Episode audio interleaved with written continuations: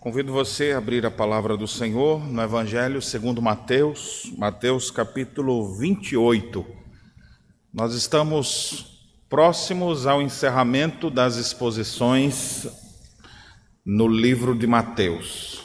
Ao longo dos anos, começamos a estudar desde Mateus 1 até o 28, estou até com uma certa ansiedade já para terminar. Próxima ocasião a gente já vai estar concluindo o livro inteiro. E foi um dos maiores que eu já, já fiz a exposição. Maiores em tempo, porque nós já estudamos Gênesis com seus 50 capítulos. Mas agora Mateus, só que Mateus nós fomos com proporções menores, com cada perícope menor. Então, graças a Deus por isso. Hoje nós vamos meditar do capítulo no capítulo 28 de 1 a 15. A palavra de Deus diz assim: No findar do sábado, ao entrar o primeiro dia da semana, Maria Madalena e a outra Maria foram ver o sepulcro. E eis que houve um grande terremoto, porque um anjo do Senhor desceu do céu, chegou-se, removeu a pedra e assentou-se sobre ela. O seu aspecto era como um relâmpago e a sua veste alva como a neve. E os guardas Tremeram espavoridos e ficaram como se estivessem mortos. Mas o anjo, dirigindo-se às mulheres, disse: Não temais, porque sei que buscais Jesus que foi crucificado. Ele não está aqui. Ressuscitou como tinha dito. Vinde ver onde ele jazia. E depois depressa e dizei aos seus discípulos que ele ressuscitou dos mortos e vai adiante de vós para a Galileia ali o vereis. É como vos digo. E retirando-se elas apressadamente do sepulcro, tomadas de medo e grande alegria, correram a anunciá-lo aos discípulos. E eis que Jesus veio ao encontro delas e disse: Salve! E elas, aproximando-se, abraçaram-lhe os pés e o adoraram. Então Jesus lhes disse: Não temais. Ide avisar meus irmãos que se dirijam a Galiléia e lá me verão. E indo elas, eis que alguns dos da guarda foram à cidade e contaram aos principais sacerdotes tudo o que sucedera. Reunindo-se eles em conselho com os anciãos, deram grande soma de dinheiro aos soldados, recomendando-lhes que dissessem: Vieram de noite os discípulos dele e o roubaram enquanto dormíamos. Caso isso chegue ao conhecimento do governador, nós o persuadiremos e vos poremos em segurança. Eles, recebendo o dinheiro, fizeram como estavam instruídos. Essa versão divulgou-se entre os judeus até o dia de hoje. Amém. Como explicar o forte avanço da igreja no livro de Atos sem considerar a obra gloriosa da ressurreição de nosso Senhor Jesus Cristo. Não existe outra explicação.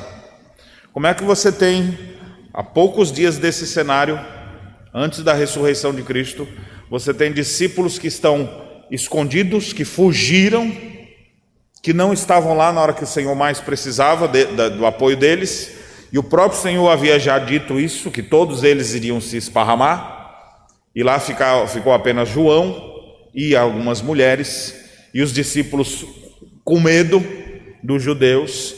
Aí você tem agora, quando começa a ler Atos, um mesmo grupo, só que aquele grupo temeroso, agora você vê eles é, corajosos, enfrentando surras, enfrentando quarentena de açoites, alguém dizendo não pregue mais, ele diz eu vou pregar, vou continuar, e eles saem avançando para todos os lados pregando o evangelho. Como explicar o que aconteceu com esses discípulos em poucos dias? Em um momento temerosos e agora avançando, pregando. Não existe uma explicação maior sobre isso. Alguns tentam negar, querem dizer com outras argumentações que os discípulos movidos de raiva, de ódio, fizeram isso. Não, não há outra explicação senão aquela dada pela própria igreja, dada pela própria escritura, que é Jesus ressuscitou. Porque Cristo ressuscitou e seus discípulos tiveram contato com Cristo ressuscitado, a esperança deles, que tinha morrido também com eles ali na sexta-feira. Agora essa esperança ressurge em seus corações, eles agora são restaurados. O Pedro que o negou, fortemente, é restaurado pelo Jesus ressurreto, que o envia e manda ele apacentar suas ovelhas. O próprio Jesus ressurreto, antes de ser assunto aos céus, conversa com seus discípulos, dá instruções aos seus discípulos, come com eles, eles visualizam estupefatos o Filho de Deus que foi encarnado, agora vivo diante deles. Então, esse povo agora, crendo naquilo que seus próprios olhos viram, que suas mãos apalparam, eles saem agora como testemunhas pregando o Evangelho de Deus. Essa é a explicação para o avanço da igreja. Explicar a igreja avançar sem a doutrina da ressurreição, sem o ensino bíblico da ressurreição real, corpórea, histórica de Jesus Cristo, é um dilema que os historiadores ficariam se batendo o tempo inteiro se não considerar a própria resposta que a igreja nos dá através da Escritura: Jesus ressuscitou. Esse é o clímax da nossa leitura de Mateus. Mateus vem com todas as histórias de Jesus, o momento mais alto é exatamente Jesus sendo levado na cruz, sendo morto, e agora o relato da sua ressurreição. Então nós queremos falar então sobre a majestosa verdade da ressurreição de Cristo. Que coisa maravilhosa é poder ter esse relato. O que é interessante é que o, os relatos dos quatro evangelistas, ninguém deixa essa história de lado. Por quê? Porque ela é, é central, ela é fundamental. Alguns detalhes você vai ver, nós vamos ver aqui agora, percepções, alguma coisinha mais que um dá um detalhe a mais, outro dá um detalhe, deixa um detalhe de lado. Essas coisas a gente vai percebendo, montando aqui essa história de como realmente aconteceu mas aqui é o momento mais alto. O Cristo que foi morto agora aparece para os seus discípulos. Mas nós vamos ver isso pouco a pouco, conforme o texto nos mostra. No texto que nós vamos ler, eu dividi o capítulo 28 em duas mensagens. Uma hoje, até o verso 15, depois, na próxima ocasião, nós vamos estudar e finalizar o livro de Mateus. Vou fazer uma prova depois para vocês, para ver se vocês pegaram todas as instruções de verdade. Tentar fazer uma recapitulação de 28 capítulos de Mateus vai ficar difícil, né? Vamos recapitular, é quase mais um ano de sermão. Mas a gente está chegando ao final e aqui é um momento tão importante, onde o Cristo vivo se apresenta. A estrutura do texto que nós temos, ela pode ser dividida aqui em pelo menos três partes. Os versos de 1 a 7 nós temos a constatação da ressurreição. Depois, os versos 8 a 10, nós temos a aparição do Cristo ressuscitado, as primeiras pessoas que visualizam o Cristo ressuscitado. E depois, os versos de 11 a 15, onde nós temos a tentativa de negar a ressurreição de Jesus Cristo. Essa história, então, narrada pelos quatro evangelhos, exceto a última parte, que só Mateus fala aqui sobre essa tentativa de negar a ressurreição. Nós vamos meditar então agora, parte por parte. Vejamos então as primeiras informações que nós temos dos versos de 1 a 7 sobre a majestosa verdade da ressurreição de Cristo. O que é interessante é que o texto não diz assim, de repente, Jesus volta a si e começa a respirar e tira os panos que estavam sobre ele e coloca de um lado e de repente tenta empurrar a porta e não consegue porque ele está fraco por causa das, da cruz. Aí um anjo vem e move a pedra e Jesus sai, como se fosse Lázaro, né? Eh, vem Lázaro para fora e ele então tirando aquelas. A Bíblia não relata as coisas desse jeito, ela já parte do pressuposto de que ele está ressuscitado. A questão que vai ser só é: vamos constatar o que aconteceu. Ele morreu e foi colocado no sepulcro novo de José da Arimateia, num jardim bonito que ele tinha. Os judeus já pensando, porque eles não esquecem nada do que Jesus tinha dito. Jesus disse que ia ressuscitar. Os discípulos esqueceram, mas os ímpios estavam lembrados. Esse embusteiro disse que ia ressuscitar. Vamos botar uma guarda, então, para proteger, para que não, ninguém venha roubar o corpo dele. Depois vão dizer que ele ressuscitou. Então vamos já nos prevenir. Então eles foram até Pilatos, pediram uma guarda quem sabe uma escolta aí de 12, 10, 12 ou 20 soldados, e eles ficaram lá, guardando a pedra, né? Para exatamente não ter nenhuma complicação. Aí o texto diz: no findar do sábado, ao entrar o primeiro dia da semana. Então, o que nós vamos ter aqui é apenas uma constatação não é nem um relato dizendo, e, e quando foi às três e meia da manhã, o Espírito de Jesus voltou ao seu corpo, e seu corpo foi curado de suas enfermidades, sendo que os sinais dos cravos nas mãos e nos pés permaneceram, para que didaticamente se reconhecesse que era ele mesmo. Mas ele agora com seu corpo totalmente ressuscitado, que há de ser o protótipo do nosso corpo, embora tudo isso seja verdade, mas não está registrado aqui assim. Simplesmente ele ressuscitou. E agora vem a constatação.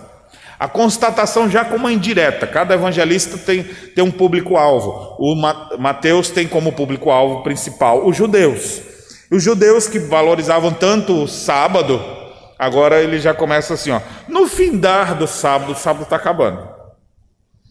Porque ele já está escrevendo. Quando ele escreve, o povo já se reúne no primeiro dia da semana por causa da ressurreição de Cristo. Então, como ele está dizendo, ó, a religião dos judeus está acabando. Ao findar do sábado, ao entrar o primeiro dia da semana, ao despontar o novo dia, e não foi qualquer dia, o primeiro dia da semana. Então, Mateus está escrevendo isso já para um grupo de pessoas que se reúnem todo domingo para cultuar a Deus, em honra à ressurreição de Cristo. Então, quando ele narra disso, vocês estão lembrados?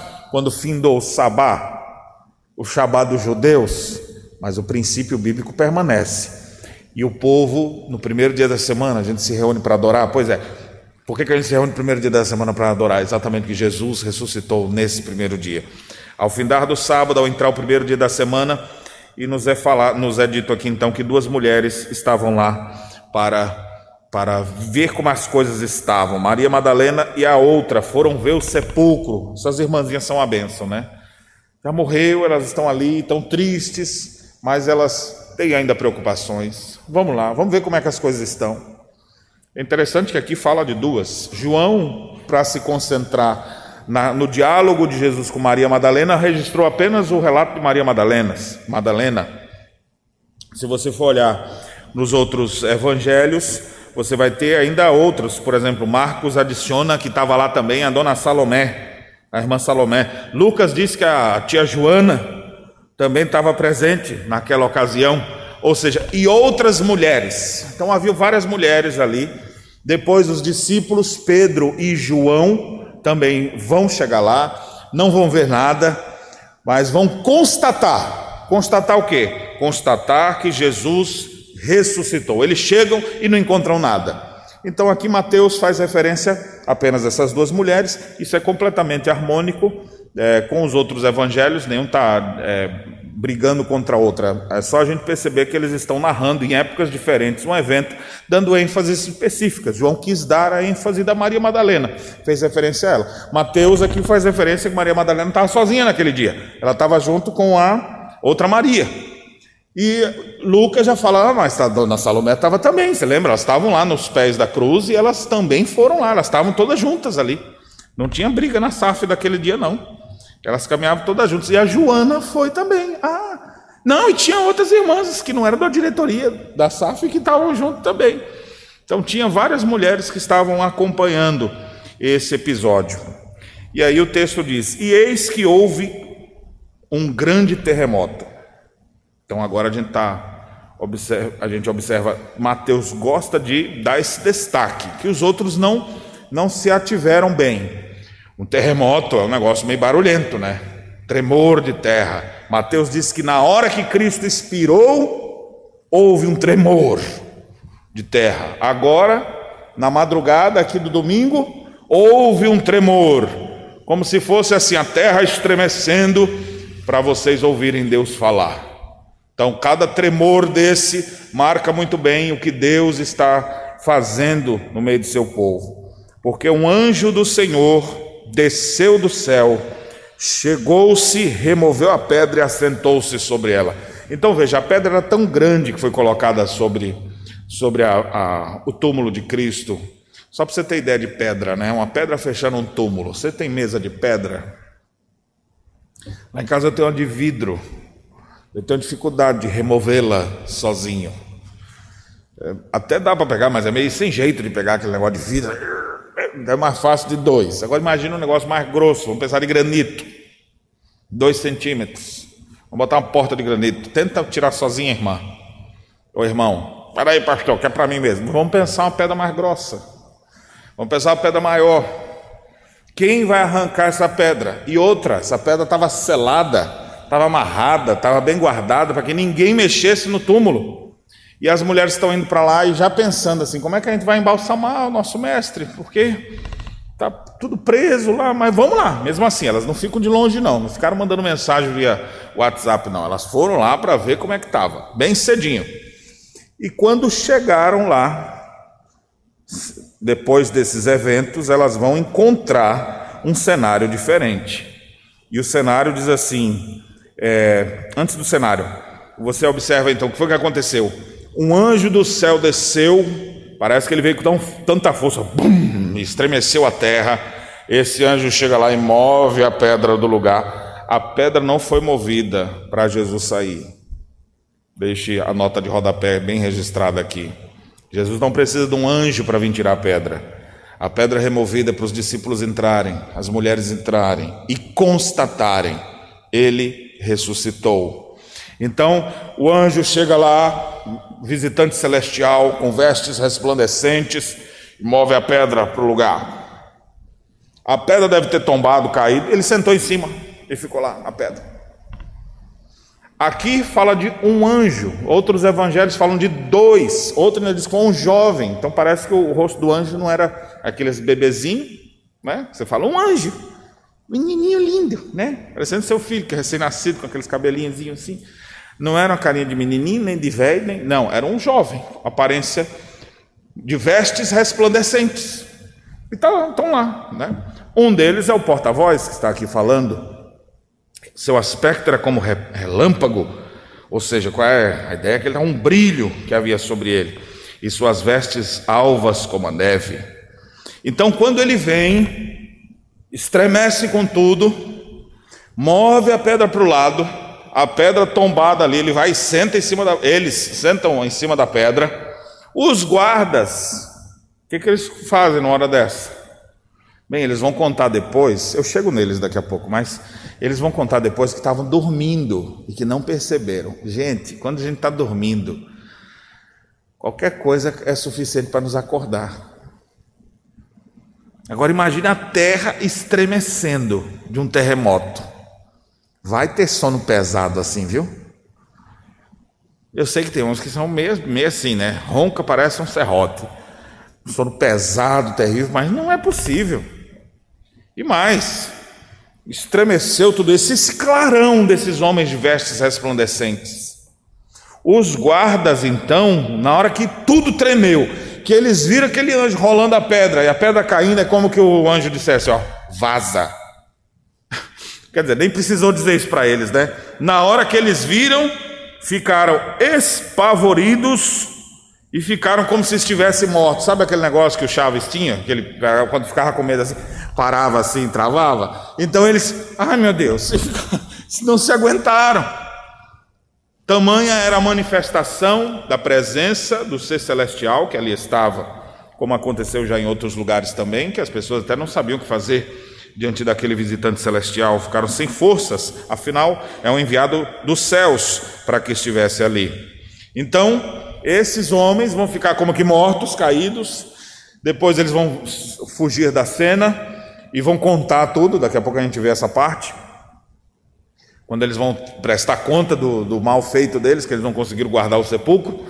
Mas anjo, os anjos estão ali e começam então ali a guardar. Daqui a pouco as meninas chegam aí. Enquanto eles estão chegando, lá vem Maria Madalena, toda cabecinha baixa. Amava tanto o Senhor, aquela mulher endemoniada, tinha uma legião de demônio, aquela mulher foi transformada. Agora aquela mulher só pensa em uma coisa em sua vida, Cristo. Mais importante para a vida dela, Cristo. Lá vem Maria Madalena junto com a outra Joana. Espera, meninas, eu já vou, estou meio cansada, mas eu vou. E elas ali chegando, quietinhas, orelhinha baixa, E quando elas começam a, a eu fico imaginando, visualizando de longe, aí está o jardim, de repente elas vão chegando mais perto e percebem a pedra, mas não era ali? O que aconteceu? E elas vão chegando para perto. E a pedra removida, tombada, ali do lado, e diz o texto então que naquele momento em que elas chegam, o anjo, então, elas ali, sem entender nada, o anjo lhes diz: Não tenham medo, porque eu sei que vocês buscam Jesus, que foi crucificado. Ele não está aqui. Ressuscitou como tinha dito. Venham ver onde ele jazia. Eu não sei se ela ainda estava esperando até essa hora ou se ela já tinha emburacado para dentro do túmulo para ver. Ah, não acredito, foi isso aqui. Mas como assim? Como assim? E já foram olhando ali. Eu sei que elas chegaram, adentraram e perceberam, constataram: Jesus não está aqui, ele ressuscitou. Para que não tivesse sombra de dúvida, Deus deixou uma placa ali, sinalizadora, né? Dois anjos brilhantes ali, e eles então dizendo as coisas para elas: não tenham medo, Jesus ressuscitou. Ou seja, sempre que Deus em momentos especiais, especialmente com a vinda do Filho de Deus, precisava comunicar algo que não podia ser deixado de lado, ele enviou seus anjos para que fizesse essas comunicações. Nós temos isso com Gabriel aparecendo algumas vezes para José, para Maria, em outras ocasiões também. E aqui nós temos um anjo, não sabemos que, qual era esse pastor, não sei, não tem nome aqui, então não tem por que eu especular. Mas esse anjo, então enviado de Deus, transmite as palavras de Deus e dirige aquelas mulheres trazendo conforto, consolo e dizendo, e até com uma, uma tônicazinha do tipo assim: esqueceu o que foi que ele falou, né? Vocês também, né? Ele ressuscitou, como tinha dito. Ele não já tinha falado que ia ser morto, depois de três dias ia ressuscitar? Então você não vê ninguém assim dizendo, o impacto da cruz, da crucificação foi tão grande na vida daquelas pessoas que os discípulos ficaram com medo, as mulheres ficaram ali, todo mundo ficou ali perplexo. Eles não estão nem lembrando que Jesus havia dito várias vezes, ele pré-anunciou sua morte, sua ressurreição, várias vezes. Aqui em Mateus mesmo nós temos vários registros disso. Mas o anjo vem de novo. Você lembra que ele tinha dito que ele ia ressuscitar? Mas aqui não com tom de censura, mas é um tom de consolo. Venham ver onde ele jazia. E aí, enquanto elas ficam lá, eu fico imaginando aquela conversa delas entrando assim: Joana, menina, tu, tu tá vendo? Ai, não acredito. Vem aqui, Maria. E a Madalena assim: Não, não acredito, não acredito. Elas não levaram selfie, celular para fazer selfie nesse dia. Elas registraram tudo isso na sua mente, registraram todos esses acontecimentos em seus corações. E aí o texto diz que o anjo volta a dizer para ela: E depois, depressa, e dizei aos seus discípulos que ele ressuscitou dos mortos e vai adiante de vós para a Galiléia. Ali o vereis, é como vos digo. Então o anjo dá suas instruções finais para aquelas mulheres. E o que é interessante é a referência a Galiléia, novamente. Nós vamos citar isso no, no próximo mensagem, mas aqui é interessante, porque a Galiléia foi onde tudo começou. Jesus ele veio para trazer luz onde havia trevas. Qual era o lugar com mais trevas naqueles dias? A Galiléia dos gentios. O povo que sentava na, na zona da morte viu resplandecer a luz. Jesus começou seu quartel-general ali, na Galiléia. E agora ele marca um ponto de encontro com seus discípulos, aonde? Mandem eles irem para a Galiléia, lá onde tudo começou. E eu vou encontrar com eles lá. Essa foi a ordem do anjo. Mas o Senhor tem um monte de coisa para nós, né? Às vezes a gente não tem ideia, às vezes não, a gente nunca tem ideia do que Deus tem reservado para o seu povo. Embora o anjo, Deus vai fazer quase que Jesus fazer uma pequena brincadeirinha com suas suas irmãs queridas, com seus discípulos. Porque olha a ordem que Deus, que o Senhor deu para o anjo. Vão para Galiléia, o Senhor vai encontrar vocês lá. Tá certo. Então agora elas, depois de terem parado ali, devem ter chorado juntas, chorado e rido ao mesmo tempo, com grande alegria, por ver que o corpo de Jesus não estava ali, por ver a pedra removida, por ver os anjos anunciando que o Senhor ressuscitou, elas ficaram maravilhadas. E então rapidamente saíram dali e foram, para onde vocês acham que elas foram? Foram para casa? Foram para alguma outra programação que elas tinham em vista? De onde vocês acham que essas mulheres pegaram logo assim, vamos correr para lá? Elas pegaram o caminho de Galileia. Será que elas vão precisar chegar lá? Vamos ver na segunda parte do texto aqui então. Mas aqui então, nesses primeiros versículos de 1 a 7, nós temos a constatação da ressurreição. Não é necessariamente, Mateus não, não, não registra como aconteceu isso, mas a gente sabe que isso foi um milagre de Deus. O apóstolo Paulo fala da suprema grandeza do poder de Deus que fez Jesus ressuscitar dentre os mortos. Mas aqui Mateus, ele só descreve o dia que o Senhor ressuscitou e as mulheres chegaram lá e ele não estava. Onde é que ele está? Nós vamos ver isso na sequência do texto. Mas essa é uma verdade que nós precisamos crer. Essa é uma verdade, majestosa verdade, que nós precisamos constatar em nossos corações. Cristo ressuscitou.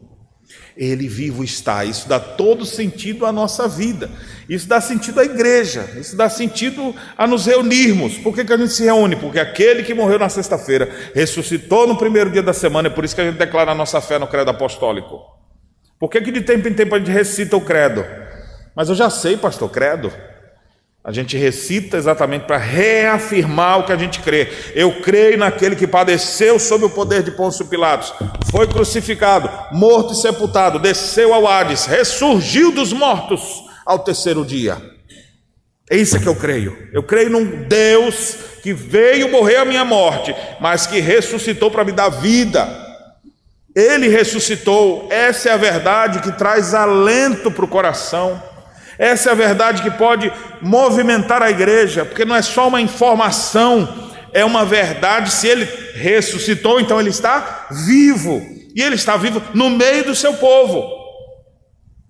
As próximas obras de Cristo, depois da sua ressurreição, ele vai trazer instruções e vai ser assunto aos céus. E diz: Fiquem em Jerusalém até que do alto sejam revestidos de poder. Eu estarei com vocês todos os dias.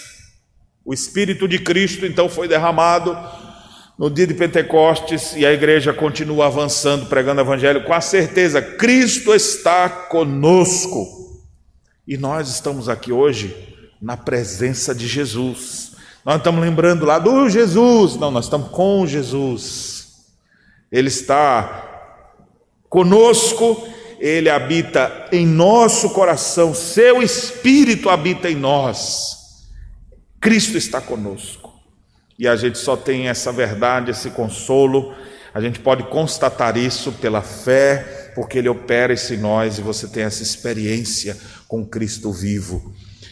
As mulheres constataram isso e nós também podemos constatar. E a igreja tem constatado ao longo dos séculos que, de fato, Cristo ressuscitou. Vamos para a segunda parte do texto, agora, versos 8 a 10, onde nós temos a aparição do Cristo ressuscitado. É interessante que o texto diz assim: E retirando-se elas apressadamente do sepulcro, ou seja, o anjo disse que ele ressuscitou e que ele já tomou rumo que era para elas irem para Galiléia, então elas saem correndo ali, saem do sepulcro, estão com medo, coisas próprias de seres humanos, né? Misto de sentimentos, medo, meu Deus, como é que foi isso? E ao mesmo tempo, grande alegria, alegria, e correram para anunciar aos discípulos. E aqui a gente tem um detalhe, que é, esse detalhe é, é mais bem é, colocado por João, então permita aqui que eu mostre para vocês como é que está lá. Quando eles estão saindo, a Maria viu, estava chorando, onde é que está o corpo do meu Senhor? Onde será? A Bíblia diz que ela sai dali com medo, o anjo já disse, ele ressuscitou, mas ela fica ali, meu Deus, como é que é isso? Ninguém nunca viu uma ressurreição assim. Eles viram o estado de Jesus, como é que ele vai estar? Será que ele se recuperou de toda aquela surra? Será que como é que ele vai estar? Será que eu vou reconhecê-lo? Como é que vai ser isso? E aí ela agora, sem saber onde é que ele está, ela começa a perguntar: onde é que botaram o meu Senhor? Onde é que ele está? E aí de repente ela vê um homem que ela acha que é um jardineiro. Não era no jardim que estava ali, o jardim de José da Arimateia. Então ela vai lá conversar com o jardineiro. Ô, seu jardineiro, por favor, onde é que é mesmo que ele está? Porque eu não estou reconhecendo. E aí Jesus se vira para ela e fala: Maria. E aí ela, Rabone, Jesus abençoado é o Senhor mesmo. E ela se prostra e adora. Então, olha que interessante. A ordem era: vão para Galiléia. Elas saem apressadamente para lá. Mas de repente tem uma pessoa no caminho que elas conversam ali, a Maria Madalena conversa, e Jesus já, já, já surpreende elas ali mesmo, naquele exato momento. Não precisou chegar lá na Galiléia, né? O Senhor ali mesmo já se manifesta para elas a gente fica aqui a perguntar: por que será que o Senhor resolveu se apresentar para essas mulheres e não para os onze que ali estavam? As primeiras, as primeiras pessoas que vão ter contato com Cristo ressurreto é exatamente uma ex-endemoniada. É, ou, são outras mulheres que estavam ali e não necessariamente os apóstolos que lá estavam.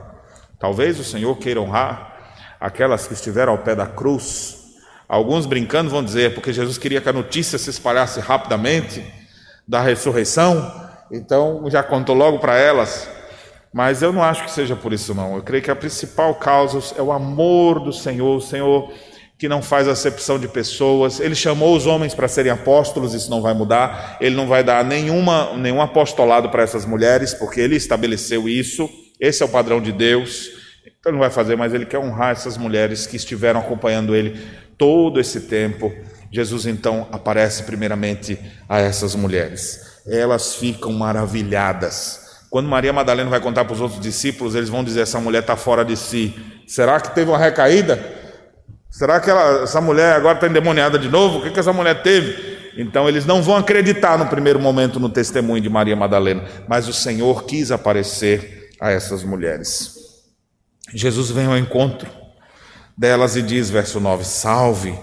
E elas, aproximando-se, abraçaram-lhe os pés e o adoraram. Oh, irmãos, que momento glorioso deveria ter sido aquele. Aquelas mulheres que estavam tomadas de tristeza, você vê assim o, o, o tanque de combustível delas enchendo assim de uma hora para outra o ânimo delas, a alegria delas, aquela tristeza que tomava conta dos seus corações por causa da morte de Jesus, agora é tomada de uma hora para outra assim. Como Jesus é maravilhoso de fazer essas coisas, ele pega nossos momentos mais trágicos, mais sofridos, e de repente ele, no momento, ele muda tudo. A lágrima ainda continua escorrendo, você está triste. Não, é de alegria, Jesus. E ela se prostra, eu adoro o seu mestre, Senhor. Que momento maravilhoso, abraçar os seus pés, o adoraram e começa ali, Jesus, calma gente, calma, espera aí, tá bom, já levanta, não, não me detenham, elas não queriam mais soltar o Senhor, falo, não, Jesus, isso é tudo para nós, elas agarraram ele ali, não quer soltar de jeito nenhum, estão festejando ali do lado do seu mestre ressuscitado. Cristo apareceu, as primeiras testemunhas foram essas mulheres, essas mulheres foram privilegiadas por isso. Depois Jesus vai aparecer aos seus discípulos, vai encontrar com eles. As aparições de Cristo acontecem. Mateus só registra esse momento aqui e depois, quando Jesus lhe dá as instruções para irem pelo mundo, mundo afora. Mas nós temos nos outros evangelhos que o Senhor apareceu no primeiro dia da semana, depois, as portas todas trancadas, Jesus aparece e fala com seus discípulos. Tomé não estava nesse dia, é o único que duvidou. Passados oito dias, Jesus aparece de novo com Tomé presente. Aí o Senhor pega e lhe censura a incredulidade. Vem cá, Tomé, bota a mãozinha aqui no meu lado. Pega aqui na minha mãozinha. E aí, na hora que ele toca e fala: Rei meu, Senhor meu, porque você viu, você creu, Tomé? Bem-aventurados aqueles que não viram e creram. A gente não precisa ver para crer. Bem-aventurados vocês aqui, ó. Vocês não viram Jesus, mas vocês creem nele. Jesus disse isso, vocês são bem-aventurados, vocês são felizes. Porque tem pessoas que olharam fisicamente e viram Jesus, como os fariseus, como aqueles soldados que ali estavam, e várias pessoas nos dias de Jesus, nunca se converteram, nunca creram que ele era o Messias. Eles viram, mas não creram mas vocês não viram, mas vocês creram. E Jesus diz: mais, mais que felizes são vocês que puderam crer nisso. Jesus, ele é ressuscitado, alguma coisa está diferente nele. Jesus é o primeiro dentre os mortos. o primogênito dentre os mortos e o protótipo do seu próprio corpo, é o modelo para os nossos na ressurreição final. Um dia todos nós ressuscitaremos, por isso que reafirmamos no credo apostólico: creio na ressurreição do corpo, na vida eterna. Amém. O que, que, eu quero dizer quando eu digo eu creio na ressurreição do corpo? Porque a Bíblia diz: do jeito que Cristo ressuscitou, nós também ressuscitaremos. Cristo foi ressuscitado, seu novo corpo tem alguma coisa diferente, porque a Maria Madalena olhou e achou que era um jardineiro. Lucas registra que no caminho para Emaús, dois discípulos iam do lado de Jesus. Jesus conversando com eles, eles não reconheceram que era Jesus.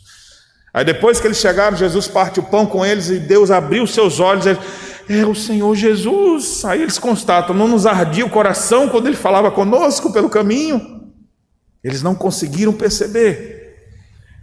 João registra que, passados mais alguns dias, eles foram pescar e Jesus, então, para mostrar que era de carne e osso, que não era um espectro de homem, que a sua ressurreição era real, Jesus aparece, eles ficam sem identificar. Ao mesmo tempo, olhar está meio diferente, mas ninguém ousava perguntar quem era, porque todos sabiam que era Jesus. E aí, Jesus, percebendo que eles estavam meio aflitos ali, Jesus então fala: Vocês têm alguma coisa aí para comer? Um peixinho aí, para ver se quando comer o peixe vai fazer assim. Se vai cair fora, assim, se é um, um, um espectro de data show luminoso que está sendo colocado ali. O que, que é isso? É um fantasma? Não, Jesus come um peixinho com eles ali, pãozinho, conversa com ele, bate no ombro de um, opa, vem cá, e eles foram se chegando. Jesus, vem cá, Pedro, agora costa aqui que nós temos uma conversa para resolver. Aí Jesus vem confronta o Pedro, eles se ajustam ali, o Senhor diz as palavras para eles. Jesus ficou com seus discípulos cerca de 40 dias. Vários dias ainda dando instruções para os seus discípulos. Agora que é interessante, Jesus não quis sair aparecendo assim para todo mundo, do mesmo jeito que a sua, sua encarnação. Quem viu a encarnação?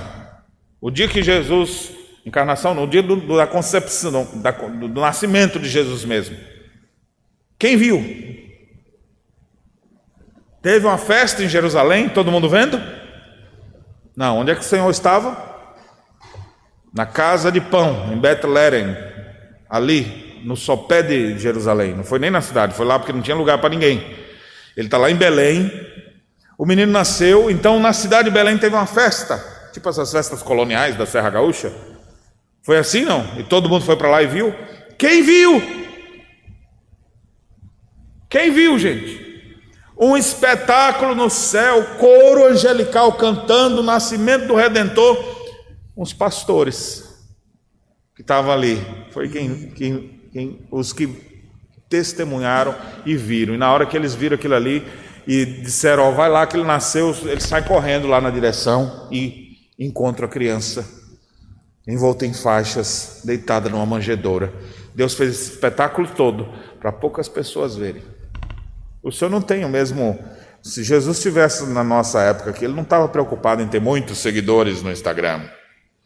Ele não estava preocupado com os holofotes lançados sobre ele a sua ressurreição, ele agora, não, agora vamos fazer uma passeata nas ruas de Jerusalém. Abaixo o sinédrio, Jesus ressuscitou. Ninguém vai ter nada disso lá. O Senhor não vai passar na casa de Caifás para dizer, está vendo? Você não disse que acreditava. Ele não vai fazer nada disso. Ele não vai chegar a governador, abre a porta, senão eu passo atravessando por, meio, por dentro dela. Ele não faz isso. Ele vem e se manifesta a quem?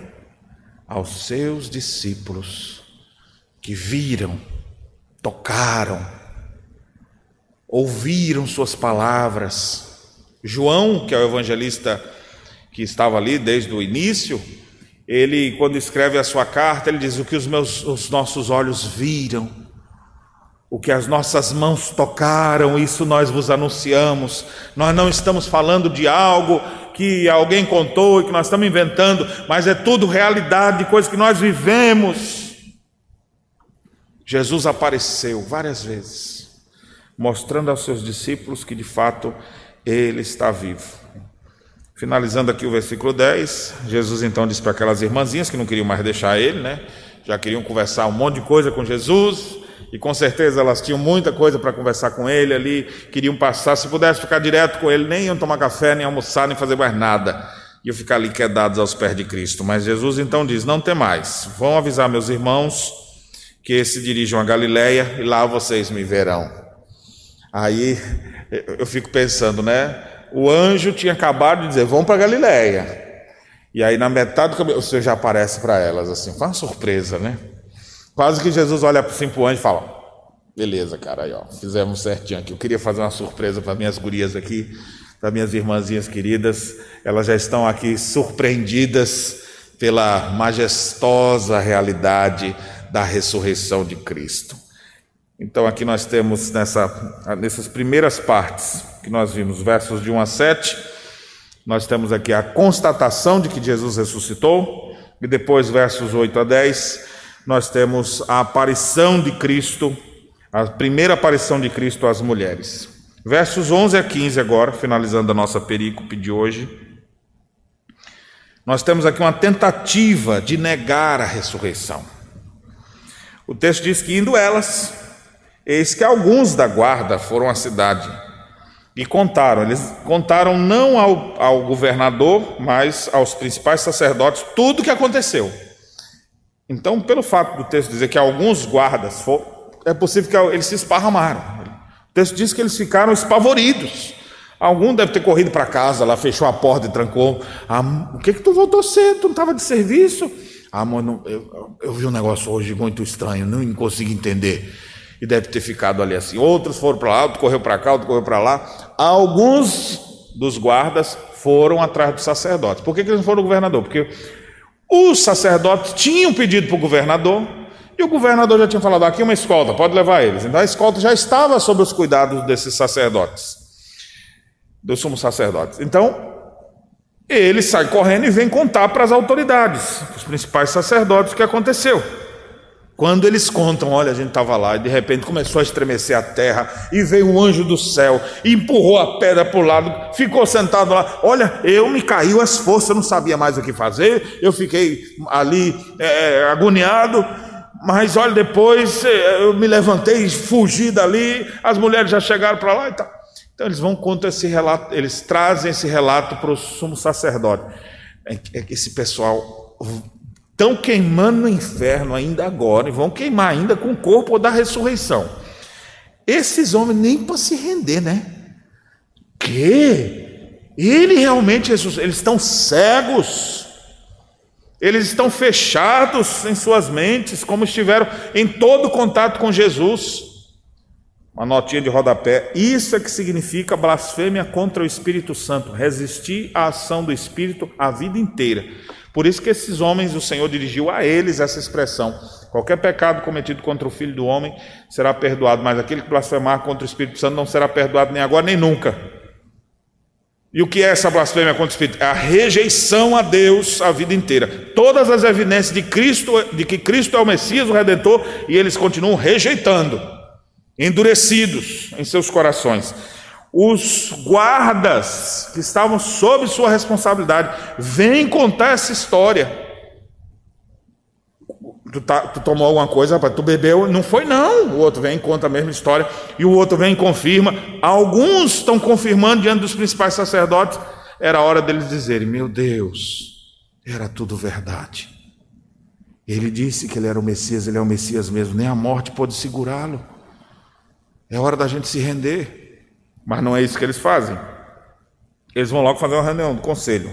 Reunindo-se eles em conselho com os anciãos, qual foi a decisão deles? Não foi assim, vamos nos render, vamos, vamos é, nos humilhar, vamos atrás dele, vamos perguntar aqui onde é que eles acharam, vamos. Não.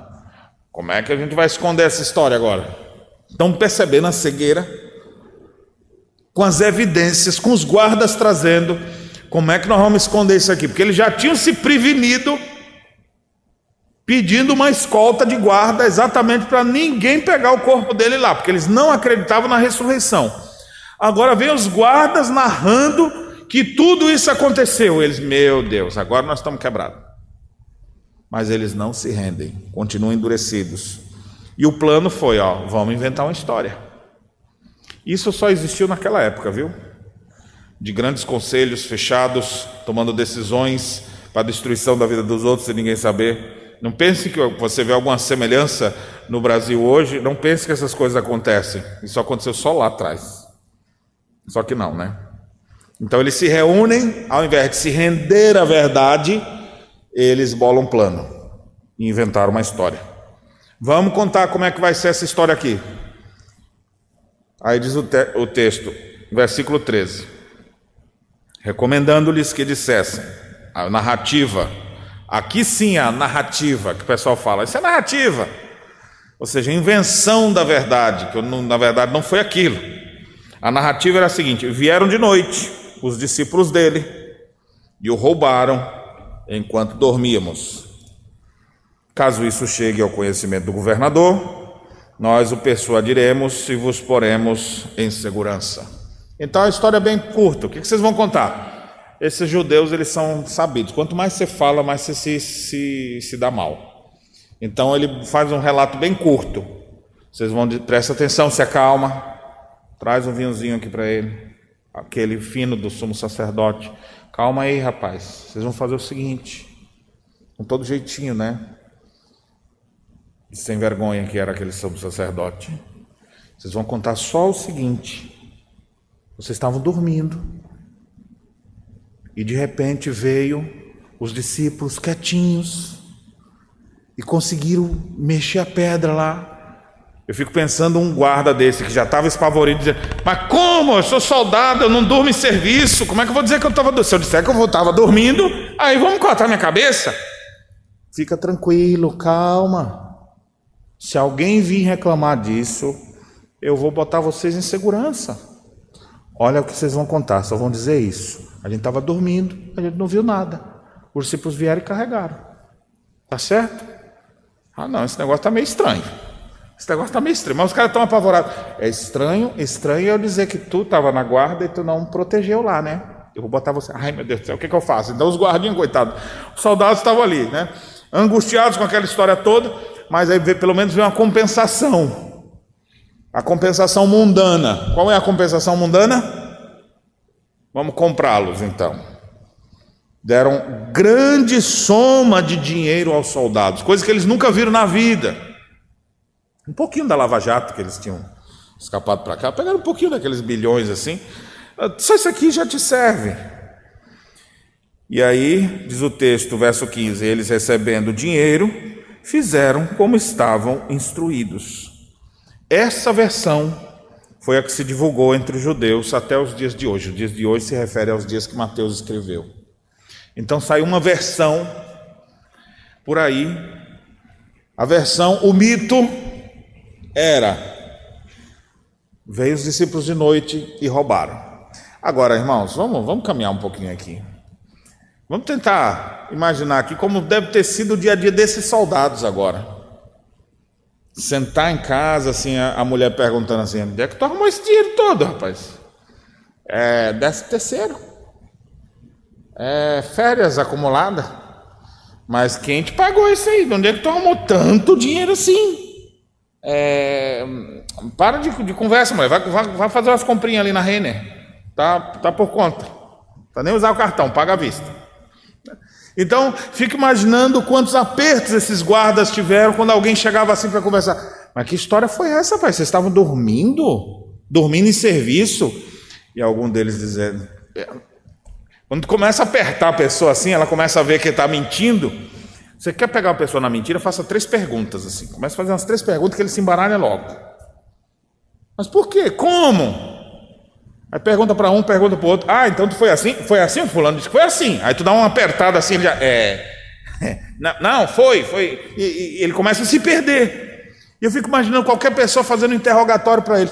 Mas rapaz, não teve um terremoto lá? Vocês continuaram dormindo mesmo com terremoto? Vocês não viram aqueles homens empurrando a pedra daquele tamanho? Eu fico imaginando dentro dele a consciência dizendo: é, tá, descobriram. Descobriram dentro de mim. Descobriram que eu estou mentindo. Esses homens não iam conseguir garantir essa, essa essa, essa versão. Mas, ao longo da história, os erros dos homens são encobertos com narrativas mentirosas e às vezes vão, essas narrativas vão ficar perdurando. Mas a verdade real, a verdade, essa sempre vai prevalecer. Ainda que por algum momento você não veja ela sendo anunciada. A verdade permanece, como a Bíblia diz, a tua palavra permanece no céu para sempre. A verdade de Deus é o que é. E um dia Deus vai trazer luz a tudo que está oculto.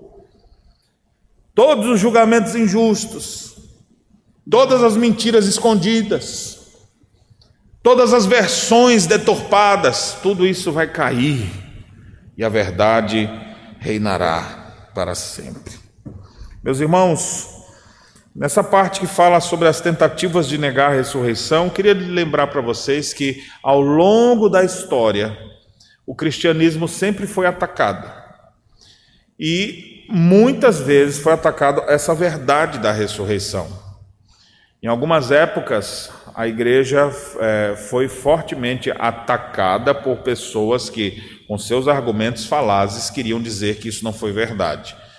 Especialmente destacando um desses períodos da história, nós temos o liberalismo teológico, que foi um movimento devastador, já no é, final do século XIX, início do século XX, na Alemanha, onde alguns homens começaram a tentar a, faz, a tentativa de fazer uma harmonização entre a filosofia e a fé cristã. Eles mantiveram os termos bíblicos, mas eles esvaziaram seu significado. E alguns homens, como Rodolf Bultmann, como é, chegaram a dizer que Cristo ressuscitou na mente dos apóstolos. Isso nunca foi real, nunca foi concreto. Friedrich Schleiermacher chegou a dizer que a confiar nesse livro é como você dar crédito a um mausoléu frio. Ou seja, não é isso aí que está sendo dito. Então eles davam um novo significado. Esse foi um, um, mal terrível que devastou e matou muitas igrejas pela Europa, depois nos Estados Unidos, desceu para o Brasil, matou algumas igrejas aqui também. E pessoas que não acreditam na ressurreição de Cristo. Isso, movimento dentro da igreja. Teve também os outros movimentos de fora da igreja, querendo dizer que isso aqui não existe. Esse negócio de ressurreição. Então, assim, tentativas de negar a ressurreição de Cristo sempre existiram desde os primeiros dias da, após a ressurreição. Dois mil anos depois vai ter gente contrária à ressurreição, e até o último dia vai ter gente contrária dizendo isso não foi verdade, e vão inventar uma outra narrativa. Só para vocês terem ideia dos absurdos que as pessoas. Alguns é, para justificar o fato que Jesus ressuscitou, desenvolver a teoria do desmaio. Na verdade, Jesus não morreu e ressuscitou, mas na cruz ele desmaiou por causa do sofrimento e no terceiro dia ele ressuscitou. Existe uma outra teoria sobre a ressurreição que é a da histeria coletiva, onde muitos que saíram dizendo era por causa do, do, do momento que eles estavam de tão, angústia de ter visto ele sendo morto, e eles saíram falando, como todo mundo acreditando numa, numa, numa loucura. Aí você, pô. E tem gente que acredita nessas versões. Ela tem que ser mais crente para essas do que para o simples relato bíblico: Jesus ressuscitou, venham ver o túmulo onde ele jazia. E à medida que você procura conhecer, saber mais sobre isso, você vai vendo que as armas, as, o que o Senhor se utiliza, não são como as nossas. Ele não chega assim para alguém aparece, fala, opa, agora está vendo que sou eu, mas ele vai dando evidências, usando pessoas que vão pregando para nós e você começa a ficar em conflito. Será que foi mesmo? Será que ele ressuscitou? Será que isso não é invenção da cabeça? Não é coisa disso? E você vai ali até que uma hora o Senhor se descortina diante de você e você começa a dizer, como Maria Madalena: Meu Deus, meu Mestre, meu Senhor. Os nossos argumentos caem e a gente só se rende em adoração ao Cristo ressurreto. Sempre vão surgir tentativas de negá-lo. E sempre vai ter gente que vai continuar crendo e dizendo: Senhor meu e Deus meu.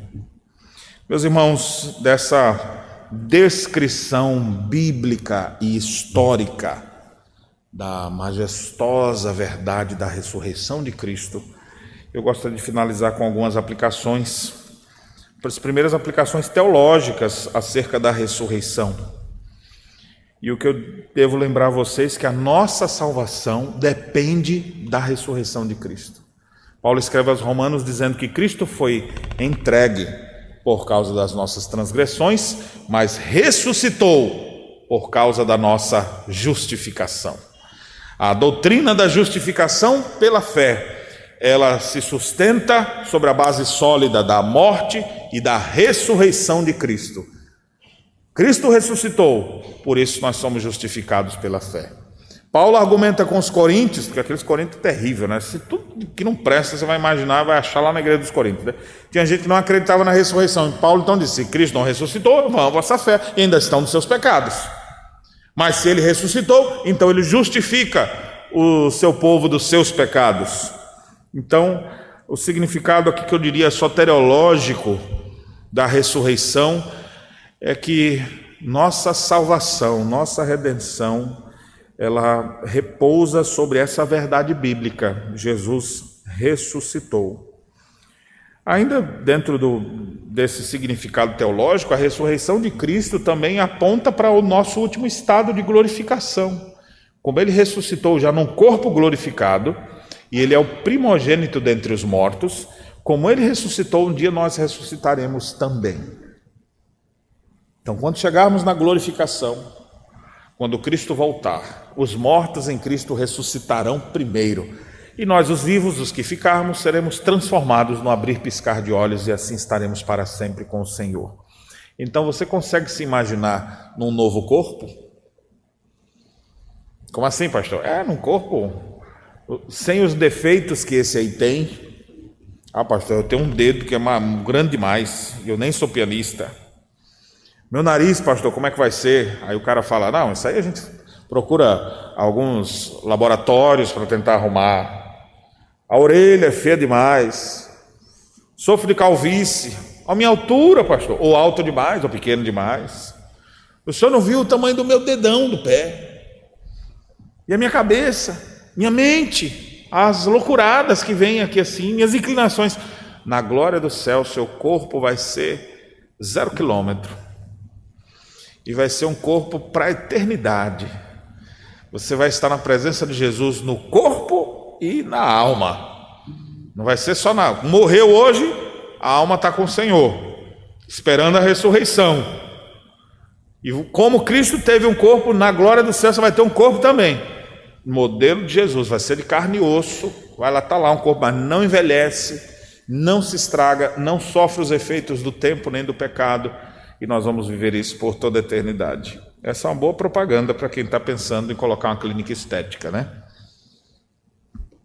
Melhor do que a clínica estética, que ajuda por alguns meses, é aguardar o novo corpo da glória dos céus. Mas se quiser ficar mais bonitinho por um tempo, saiba que o Botox só dura por algum tempo. Definitivamente, bonitão, bonitona, saradão, vai ser só na glória do céu. O corpo de Jesus é o protótipo do nosso. Uma outra coisa importante também, aqui tem a ver com a teologia do culto.